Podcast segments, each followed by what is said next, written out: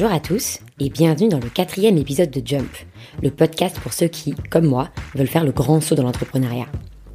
Dans ce podcast, j'interviewe de jeunes entrepreneurs un peu partout dans le monde et je leur demande de me raconter comment ils se sont lancés et les étapes qui ont mené à leur succès. À la fin de l'interview, je leur demande également s'ils ont une idée de business à me suggérer et la soumets à votre vote sur le compte Instagram Jump the Podcast. Aujourd'hui, je reçois à Londres Xavier Dodifré-Paquier, le fondateur des cidres Sassy. En seulement 4 ans d'existence, la maison Sassy a entrepris de dépoussiérer l'image un peu vieillotte du cidre et de remettre cette boisson à la mode. C'est un pari réussi pour les deux associés, puisqu'aujourd'hui les cidres Sassy sont présents dans les meilleurs bars à cocktails de Paris et de Londres, dans plusieurs restaurants étoilés, ainsi que chez de nombreux distributeurs d'une quinzaine de pays. Dans cet épisode, Xavier revient sur les débuts de son aventure entrepreneuriale, des 18 mois de développement du produit à la première commercialisation chez Colette. Il nous explique les rouages du marché des spiritueux et nous raconte comment il a réussi à collaborer avec la crème de la crème des bars et des grands chefs sans aucun contact dans ce milieu. On parle aussi des enjeux du financement, du recrutement et de l'internationalisation. Bref, une mine d'informations pour les aspirants entrepreneurs. Petite précision, en début d'épisode, il y a un peu de bruit dans le fond car nous étions dans une salle qui donne sur rue, mais pas de panique, cela disparaît par la suite. Bonne écoute Salut Xavier, merci de m'avoir accepté mon invitation. Salut. Alors Xavier, j'ai vu euh, en faisant mes petites recherches que tu avais commencé par le private equity. Avant de te lancer dans l'entrepreneuriat, est-ce que tu peux un peu nous expliquer euh, quelle a été la démarche et ton parcours pour arriver à, à Sassi euh, bah, Dès 2000, avec mon associé, donc Pierre-Emmanuel, je connais depuis la maternelle, euh, on se disait à cette époque, on veut monter notre start-up. Donc à cette époque, nos parents nous, nous riaient un peu au nez en disant, bon les gars, déjà passez votre bac et on en reparlera dans, dans quelques années. Donc en fait, cette envie d'entreprendre m'a toujours habité. Euh, et ensuite, euh, donc j'ai fait une école de commerce, j'ai commencé à bosser en finance. Et euh, voilà, j'étais pas mal en contact avec des entrepreneurs, donc ça a fait que grandir mon désir d'entreprendre. Mmh. Et donc on se retrouvait avec Pierre-Emmanuel le soir en se disant bon bah voilà, il, il faut qu'on monte notre boîte, on, on, est encore jeune, si on le fait pas aujourd'hui, on le fera jamais. Et donc du coup, on cherchait des idées, de boîte à monter. Et du coup, bah, le cidre est assez rapidement arrivé bah, je, je t'expliquerai peut-être après euh, pourquoi. Oui, mais, euh, mais en tout cas, voilà, euh, c'est en tout cas c'est un désir que j'ai depuis toujours, et je pense que voilà, c'est quelque chose qu'on a en soi, qu'on a en soi. Ouais. Et du coup, quand tu as terminé tes études, tu es passé rapidement par par la finance. Ouais. Et au bout de quoi, un an, un an et demi, là, tu t'es dit j'ai envie de me lancer? Ouais, très très vite. Enfin, très très vite. En fait, je me suis dit, encore une fois, si je le fais pas maintenant, je le ferai jamais.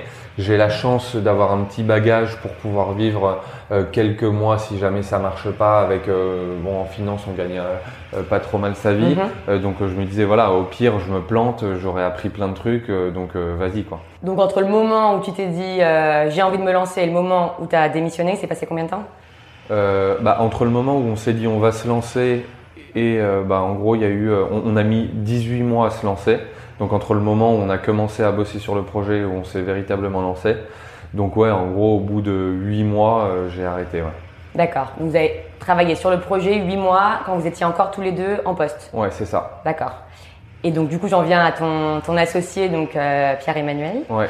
Euh, donc vous vous connaissez depuis tout petit. Depuis tout petit, ouais. Et depuis tout petit, euh, tu sais que potentiellement un jour vous montrez une boîte ensemble. Bah euh, donc en tout cas en 2000 on disait ça. C'était c'était donc en 2000 c'était l'âge d'or euh, de toutes les boîtes technologiques, internet. Mm-hmm. Et donc nous on disait ouais on veut faire ça. Et après depuis qu'on est tout petit, euh, bah moi dans ma famille au château de Sassy on produit du cidre et du calvados depuis 1852. D'accord. Donc depuis que je suis tout petit j'ai l'habitude de participer aux récoltes, euh, à la production du cidre. Et comme Pierre-Emmanuel était mon meilleur pote, euh, à cette, euh, voilà, depuis qu'on est tout gamin, euh, bah, il venait euh, le week-end en Normandie, il participait aussi à, avec moi à la récolte, à la production. Donc on a un vrai affect pour, pour le produit, on est passionné par la Normandie et par le terroir normand, et on avait vraiment à cœur de revaloriser bah, ce terroir.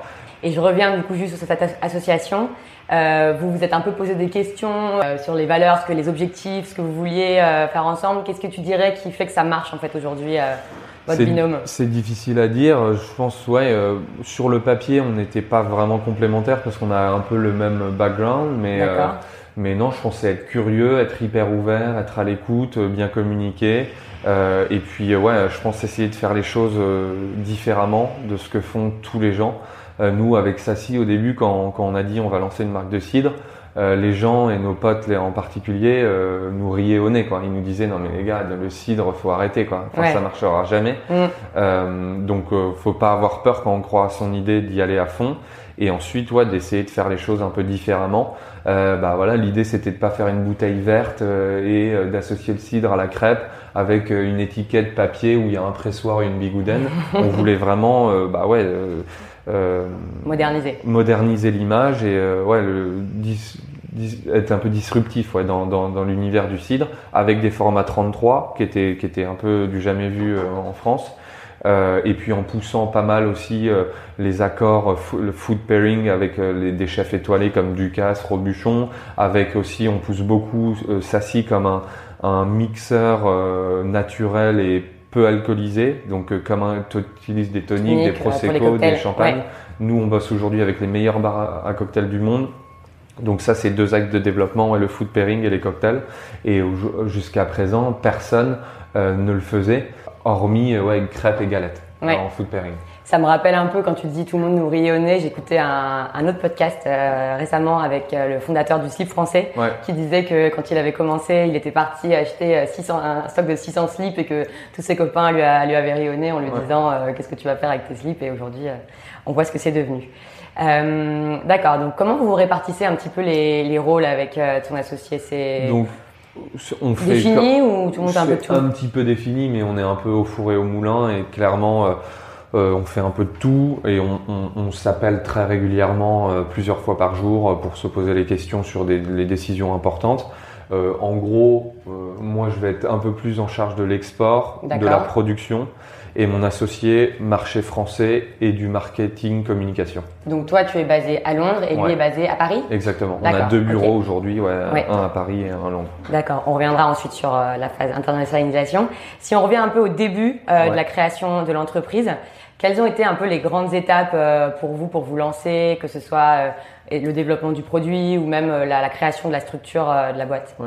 Bah du coup au début déjà c'était avoir le meilleur produit possible. Donc nous c'est pour ça que ça nous a pris autant de temps. Là encore aussi nos amis au début ils disaient bon les gars ça fait 18 mois le produit est toujours pas lancé, les gars ils sont en vacances alors que c'est vraiment du boulot. On se remettait beaucoup en question. Comme quand t'as la tête dans le guidon, euh, t'as pas trop de recul sur est-ce que le packaging il est vraiment bien, est-ce que le goût il est. Donc euh, au début c'était vraiment trouver le meilleur produit possible. Donc euh, on, on- on- on a développé différentes recettes. On faisait Ouais. des testings à l'aveugle. Mhm. Et donc du coup, au début, les résultats étaient très peu probants. Euh, donc euh, voilà, enfin, il arrivait régulièrement dans les derniers.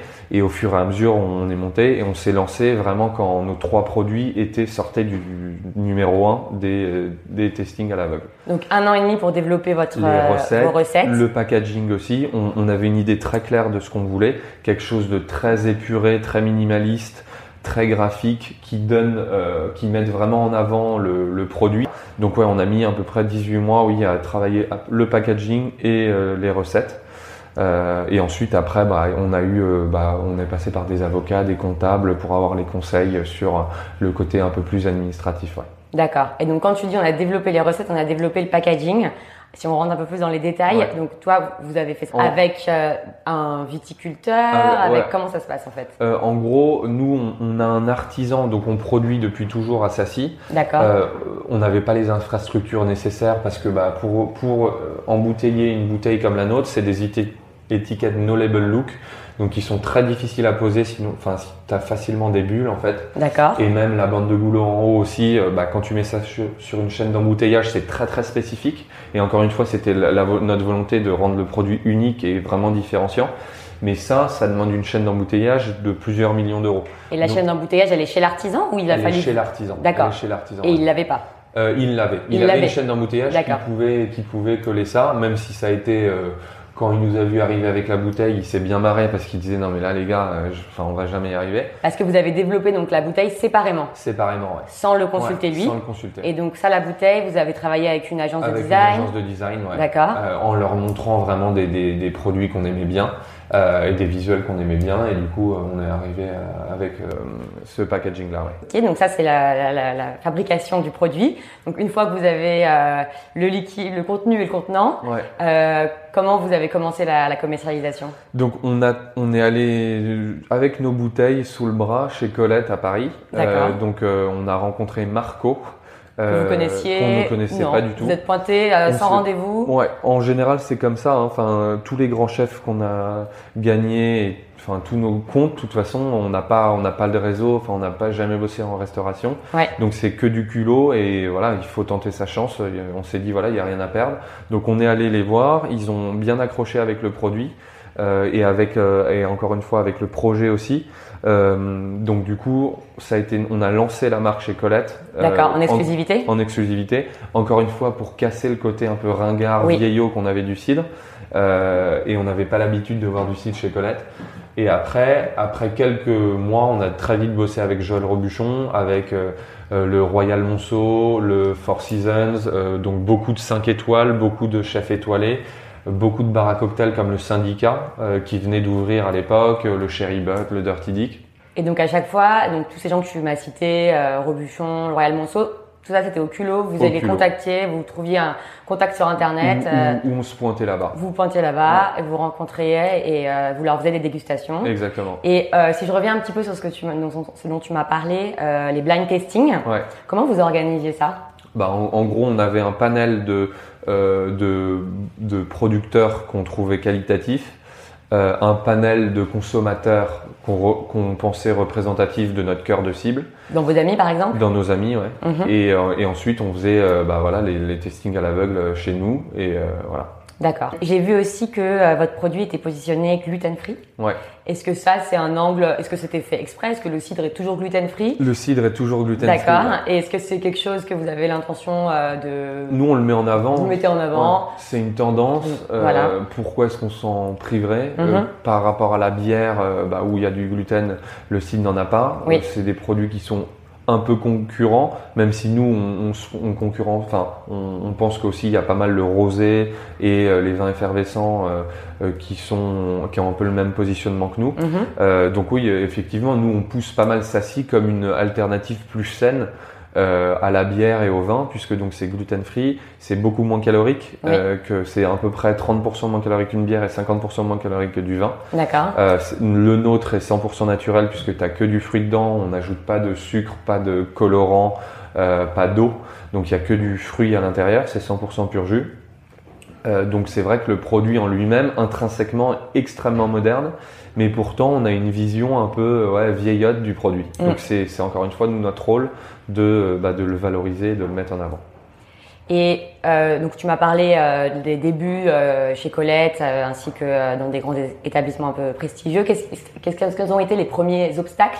Est-ce que le, la montée en échelle, de devoir produire plus, ça a été compliqué? Est-ce que vous avez eu quels ont été un peu les premiers challenges liés aux produits physiques, on va dire? Le stockage euh. Non, honnêtement, les challenges, t'en as tous les jours. Je saurais même pas te dire. C'est tous les jours. Il faut tous les jours se remettre en question, essayer encore une fois d'être innovant, différenciant.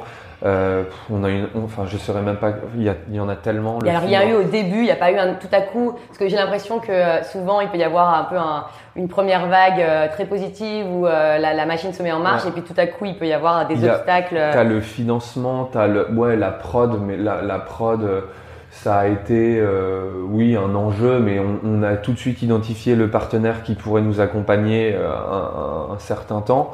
Euh, c'est toujours le même? C'est toujours le même. Mm-hmm. Donc on, on, a, on, a aménagé un peu la relation en, en lui permettant, enfin en investissant aussi avec, à ses côtés pour dans, dans du matériel un peu plus moderne, etc.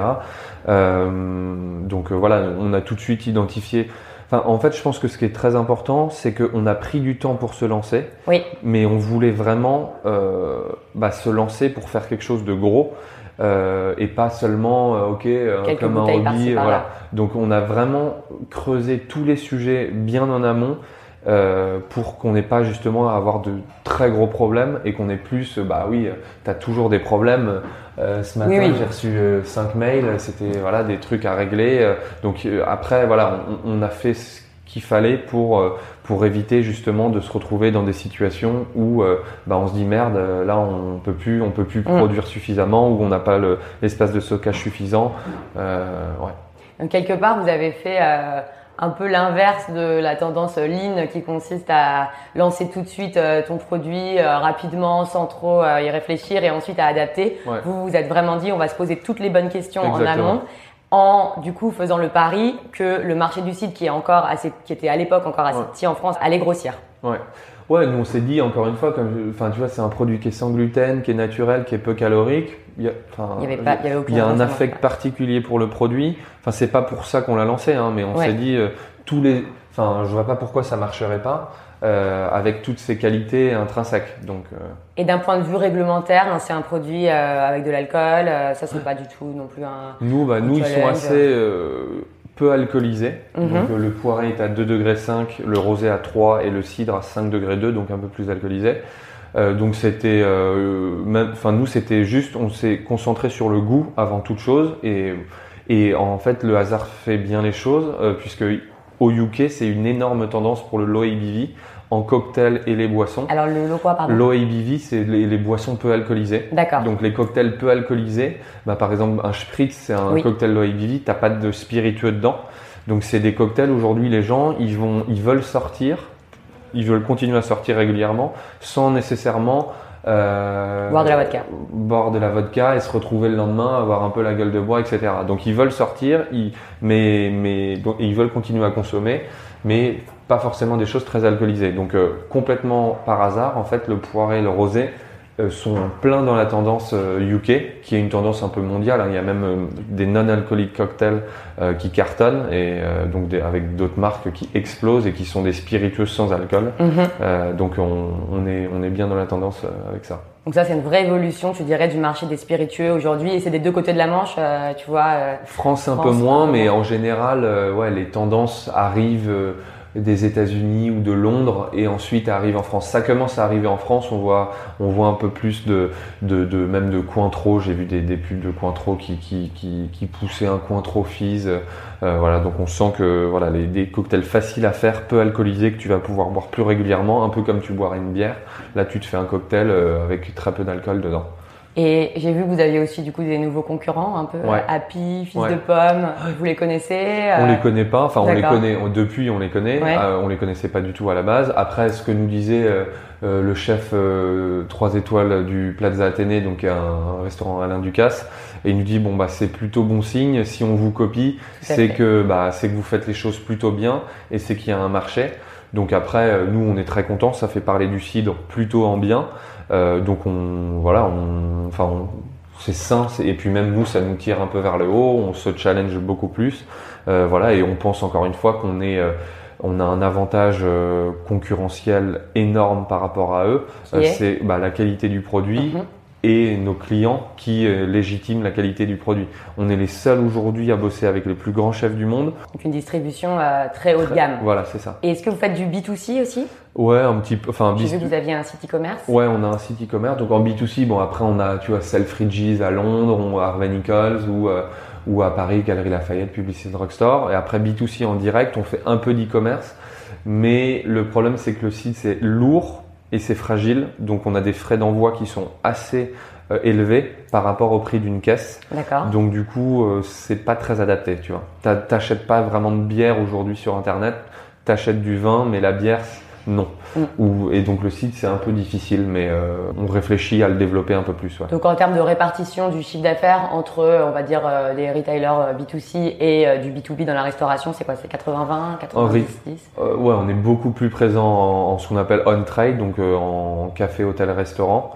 Euh, on doit faire, euh, je dis comme ça, mais on doit faire au moins ouais, 75% en on-trade. 75% en on-trade. Ouais. Et c'est quoi un peu les nouveaux canaux que vous aimeriez bien bah Là, on a commencé avec Monoprix en France. D'accord. Euh, Combien de points de vente Là, on est dans 220 Monoprix. Euh, donc l'idée c'est de bien de targeter que du off-trade premium, donc type Monoprix. Euh, donc ça va être notre nouvelle. là, on va se concentrer là-dessus l'an prochain en France. Et puis continuer notre stratégie à bien, à bien construire la marque en étant, voilà, en travaillant avec des gens qu'on admire et, qu'on, et avec qui on aimerait travailler. Et là, du coup, tu me parles de la France. Maintenant, vous êtes aussi internationalisé. Comment ça s'est passé cette étape d'internationalisation? Quand est-ce que vous, êtes, vous avez commencé à, à vendre à l'étranger? Assez vite. Quels ont été les premiers marchés? Assez vite. Donc, on, en fait, on a eu pas mal de demandes parce qu'on a customisé en fait euh, le water bar de chez Colette euh, pendant un mois avec euh, notre édition limitée qu'on avait fait avec Tiffany Cooper. Donc, ça nous a créé une visibilité énorme parce que c'était Instagrammé. Donc, tous les sets de table étaient customisés par nous, les menus, tous les murs. Donc, ça nous a créé une, une visibilité énorme et on a été contacté par pas mal de gens. Euh, bah, qu'on vu qu'on faisait les choses encore une fois différemment et plutôt bien, puisque encore une fois on avait la légitimité de dire bah voilà, si Alain Ducasse et Robuchon bossent avec nous, ça veut dire que le produit il n'est pas complètement dégueulasse. Euh, donc euh, du coup on avait cette légitimité là, le côté cool avec Colette et donc du coup ça a créé un peu le désir et on a été contacté par pas mal de, de marchés. Euh, le premier marché export, ça, on est allé à Hong Kong, on est allé à Hong Kong, Taïwan, euh, Singapour. C'était le premier voyage export qu'on a fait. Euh, mais après, très vite, on a bossé en Europe du Nord. Donc aujourd'hui, on est dans une quinzaine de pays. Et donc pour entrer ces différents marchés, en fait, c'est directement par les retailers qui vous ont contacté? Non. Là, il faut des importateurs. D'accord. Euh, un intermédiaire. Voilà, un importateur, distributeur. que vous rencontrez comment? bah, c'est ça l'enjeu, c'est que c'est difficile. Donc, bah, on faisait des recherches sur Internet ou de temps en temps. Importateur, exportateur. voilà, un, ouais, importateur Sweden. Ou, voilà, on, regarde si leur euh, portfolio fit bien avec euh, la marque mhm. et ensuite euh, on les contacte et, et on avance avec eux. D'accord. Et donc les gros challenges, un peu l'internationalisation. Est-ce que c'est, est-ce qu'il y a un, une barrière culturelle dans certains pays? Est-ce que le fait que ce soit de l'alcool, c'est un c'est très compliqué. Disons que personne ne nous attend, d'autant plus qu'on est une toute petite marque avec peu de budget. Donc, euh, notamment, bah, les UK, c'est extrêmement concurrentiel. Il y a, enfin, il y a beaucoup, beaucoup d'argent sur le marché. Euh, tout le monde veut se faire une place au soleil ici. Euh, donc du coup, bah, quand on va voir les, importateurs et qu'on leur dit ouais, bon, on a une marque de cidre super sympa, ça si, ils nous disent ouais, bon, moi j'ai 2000, 2000 produits dans mon portefeuille. Euh, pourquoi est-ce que je pourquoi est-ce que je référencerai le tien? Est-ce que tu as des clients prêts à commander? Parce que eux, ils vont pas prendre de risque de commander une palette si c'est pour la laisser dans un entrepôt pendant un an. Donc ils veulent déjà la demande, mais pour avoir la demande, il faut que tu aies un importateur et un distributeur. Donc c'est un peu le chat qui se mord la queue. Mhm. Euh, donc c'était très challenging, notamment au UK, parce que encore une fois, c'est un marché qui est, qui est très concurrentiel. Mais pour les autres, ça s'est fait un peu plus facilement puisque bah, on a eu des demandes internes et puis ensuite on a su euh, avoir euh, des, des, enfin via on a su trouver sur sur internet des, des, distributeurs qui fitaient bien euh, avec la philosophie de la marque ou alors des, des potes ou des contacts nous ont introduits via ces importateurs. D'accord. Aujourd'hui, le UK, c'est votre deuxième plus gros marché après la France? Ouais, là, aujourd'hui, on va faire quasiment le même chiffre d'affaires en France et au UK. Et en fait, parce que aussi au UK, le cidre était déjà beaucoup plus implanté peut-être dans la culture euh, qu'en France. Exactement. À terme, euh, ouais, on pense que le marché UK peut être très très important pour nous. Euh, on voit que naturellement, oui, les gens consomment bah, des pintes de cidre ici, qui sont d'ailleurs pas toujours très très qualitatives, mais et c'est un vrai avantage pour nous. Euh, donc il y a la demande, mais il y a aussi beaucoup beaucoup plus de concurrence. Donc euh, c'est d'un côté oui le marché est beaucoup plus prometteur, mais d'un autre c'est beaucoup plus difficile de, de, de grossir parce que euh, bah, il y a des il y a les gros brasseurs qui payent les comptes où ils cassent les prix pour pour être sûr de bien sécuriser un groupe et que d'autres puissent pas suivre. Quoi. Et vous investissez du coup beaucoup en marketing, en com. C'est quoi vos, vos, gros budgets en ce moment euh, Gros budget, c'est l'équipe. C'est l'équipe. Euh... J'ai vu que vous étiez une quinzaine de personnes maintenant. Ouais, c'est ça. Total, ouais. Entre les deux pays. Ouais, c'est ça. Mhm. Et euh, donc du coup, euh, ouais, non, c'est principalement donc l'équipe. On investit à fond dans nos équipes. C'est qui les premiers postes que vous avez recrutés? Sales. Sales. Sales et marketing. Sales et marketing, donc marketing digital. Ouais, bah, au début, tu es un peu couteau suisse, donc tu fais un peu tout. Euh, mais Acquisition. Euh, ouais, c'est ça, ouais. D'accord. Donc, euh, donc ouais, là, c'était ça, ouais. Plutôt sales, marketing. et puis plus ça va, plus on, on se, on spécialise dans chaque fonction. Donc ch- chacun a, a une tâche bien, bien précise. Là où à l'époque, bon, les gens ils faisaient un peu, ils Un peu étaient au four et au Mm. ouais. Et en marketing, dans quoi vous investissez en priorité?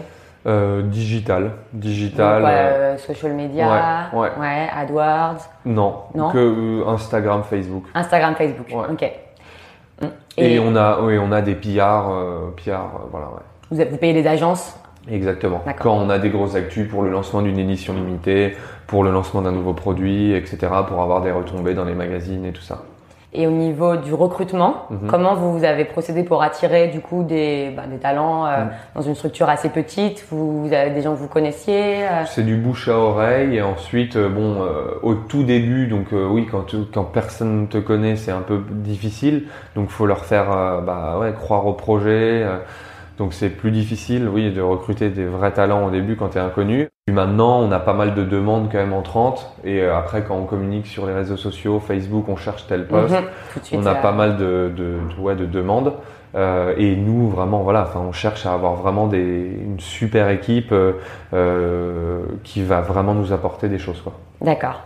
Du coup, pour financer cette croissance, j'ai vu que vous aviez levé de l'argent, Ouais. un million et demi, si j'ai Ouais, bien compris, auprès d'un fonds, Auprès non, de Family Office, Family et, Office. et Business Angel. Plus des particuliers euh, un peu aisés. Donc beaucoup de beaucoup de gens différents. Ouais, enfin pas beaucoup, non, pas beaucoup. D'accord. Non, il y en a- enfin c'est un peu, con- enfin voilà, tu, c'est, c'est moins que sur les doigts d'une main. ouais. Moins que ça, très Ouais. bien. Et parce qu'avant ça, donc ça c'était euh, récemment? C'était récemment, ouais. Ouais. Et avant ça, donc euh, c'était euh, des économies que vous aviez. Vous aviez fait un crowdfunding. Vous aviez eu la love money dès le départ. Comment ça Ouais, on passé? a, enfin mon associé et moi avons, avons investi personnellement euh, et ensuite euh, voilà, non c'était après voilà, on vendait, quand- on s'est quand même assez vite développé. Là cette année, on va faire quasiment fois, 7 fois le chiffre d'affaires qu'on faisait l'an dernier au Royaume-Uni, donc c'est quand même une croissance assez importante. Donc euh, on a grossi assez vite euh, et puis on, on, on faisait pas n'importe quoi euh, en investissant à droite à gauche, donc on, on, on était très vigilant à nos dépenses. Aujourd'hui, vous êtes rentable? Non, on n'est pas encore rentable. Euh, après, c'est, enfin, en soi, c'est pas ce qu'on recherche à, à très Mm. court terme. Aujourd'hui, on veut vraiment grossir. On pense Mhm. que on a le momentum est très bon pour pour pour pour Sassy, donc on- il faut qu'on investisse. Euh, donc euh, là, on cherche surtout à grossir vite. Et donc au début, vous avez mis 50-50 en capital, le même montant tous les deux. Vous avez ça. vécu là-dessus depuis C'est ça, depuis le début. c'est ça. D'accord. Avec des prêts bancaires, des, Avec des prêts aides de la bancaires. région, des choses comme ça, etc. Donc les banques ont accepté de vous prêter. Ouais. Bon, c'est challenging. Hein, C'est challenging. mais, ouais. euh, Et pourquoi vous n'êtes pas allé voir des fonds plus tôt? Parce qu'on voulait pas être On dilué voulait trop pas être en dilué. Et puis l'intérêt euh, au début et ce qui t'apporte tellement, euh, Mm. c'est pas dit. Nous, on voulait vraiment faire rentrer des gens qui allaient nous aider à grossir plus vite Oui. ou qui avaient une expertise particulière sur un certain secteur. Euh, C'était pas juste euh, trop, enfin lever de l'argent pour lever de l'argent. Très bien, très clair. Merci beaucoup. Pour finir cette interview, je te propose quelques petites questions un peu plus euh, Ouais.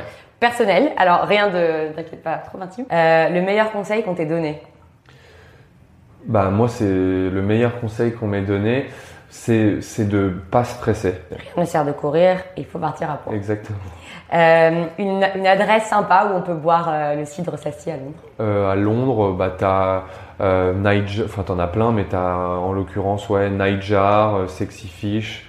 On dire ça à Shoreditch. Ouais, exactement. C'est l'un Sexy des. Fish, c'est à Mayfair. C'est à Mayfair. Et Mhm. puis sinon euh, chez Shoreditch House aussi. Shoreditch aussi, très bien. Et enfin, la question que je pose à tous mes invités, est-ce que tu as une idée de boîte pour moi?